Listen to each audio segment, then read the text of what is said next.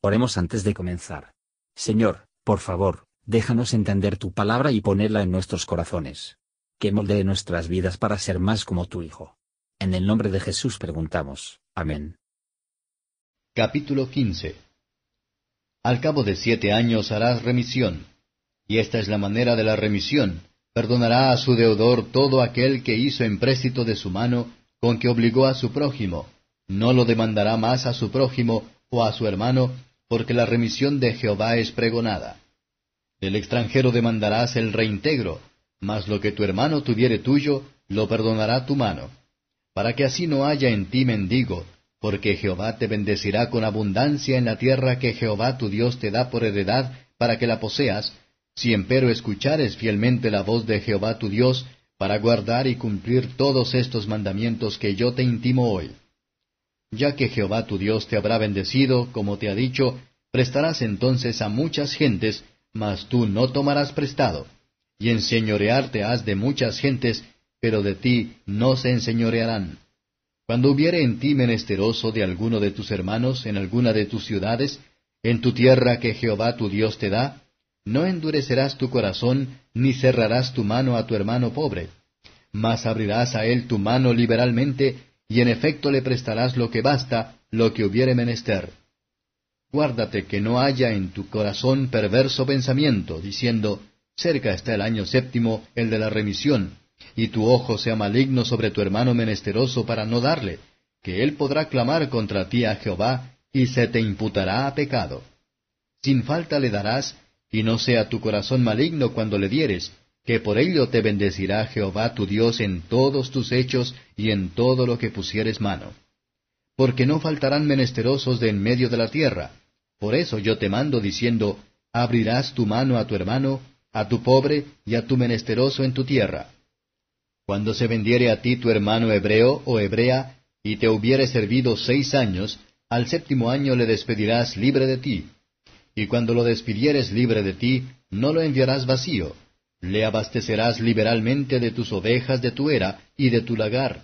Le darás de aquello en que Jehová te hubiere bendecido.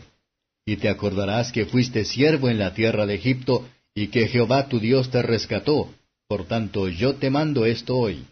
Y será que si él te dijere, no saldré de contigo, porque te ama a ti y a tu casa, que le va bien contigo, entonces tomarás una lesna, y horadarás su oreja junto a la puerta, y será tu siervo para siempre.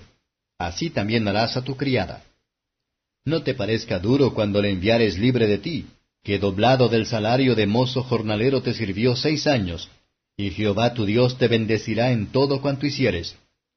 Santificarás a Jehová tu Dios todo primerizo macho que nacerá de tus vacas y de tus ovejas. No te sirvas del primerizo de tus vacas, ni trasquiles el primerizo de tus ovejas Delante de Jehová tu Dios los comerás cada un año, tú y tu familia, en el lugar que Jehová escogiere. Y si hubiere en él tacha, ciego o cojo, o cualquiera mala falta, no lo sacrificarás a Jehová tu Dios. En tus poblaciones lo comerás. El inmundo, lo mismo que el limpio, comerán de él, como de un corzo o de un ciervo. Solamente que no comas su sangre, sobre la tierra la derramarás como agua. Comentario de Matthew Henry Deuteronomio capítulo 15, versos 1 a 11. Este año de la liberación tipificaba la gracia del Evangelio, en la que se proclama el año de gracia del Señor, y por el cual se obtiene la liberación de nuestras deudas, es decir, el perdón de nuestros pecados. La ley es espiritual, y pone restricciones sobre los pensamientos del corazón. Confundimos, si tenemos pensamientos están libres de conocimiento y comprobación de Dios.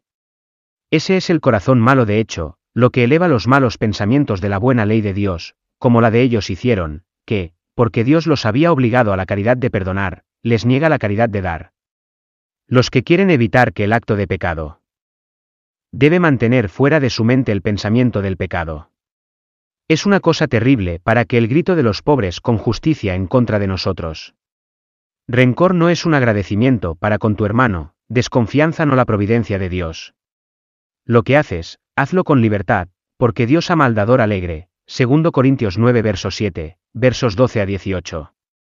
Aquí la ley relativa a los funcionarios hebreos se repite. No es un añadido, que requieren los maestros para poner un poco pequeño stock en las manos de sus siervos para establecer por sí mismos, cuando se envían fuera de su servidumbre, en el que no habían recibido los salarios. Podemos esperar que las bendiciones de la familia, los resortes de la prosperidad de la familia. Cuando tomamos conciencia de nuestro deber de nuestras relaciones familiares. Hemos de recordar que somos deudores de la justicia divina, y no tienen nada que pagar con. Que somos esclavos, pobres, y perecer. Pero el Señor Jesucristo, por caer en la pobreza, y por el derramamiento de su sangre, ha hecho una provisión plena y libre del pago de nuestras deudas, el rescate de nuestras almas, y el suministro de todos nuestros deseos. Cuando el Evangelio es predicado con claridad, el año de gracia del Señor es proclamada, el año de la liberación de nuestras deudas, de la liberación de nuestras almas, y de obtener el descanso en Él.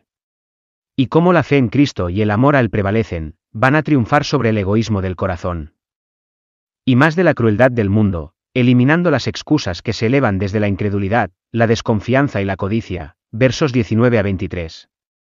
He aquí una dirección de qué hacer con los primogénitos. Ahora no estamos limitados como los israelitas estaban, no hacemos ninguna diferencia entre un primer ternero o cordero, y el resto. Veamos a continuación, mirar hacia el significado del Evangelio de esta ley, dedicando a nosotros mismos y la primera parte de nuestro tiempo y la fuerza de Dios, y el uso de todas nuestras comodidades y goces de su alabanza, y bajo la dirección de su ley, como los tenemos todos por su don. Gracias por escuchar y si te gustó esto, suscríbete y considera darle me gusta a mi página de Facebook y únete a mi grupo Jesús Answers Prayer.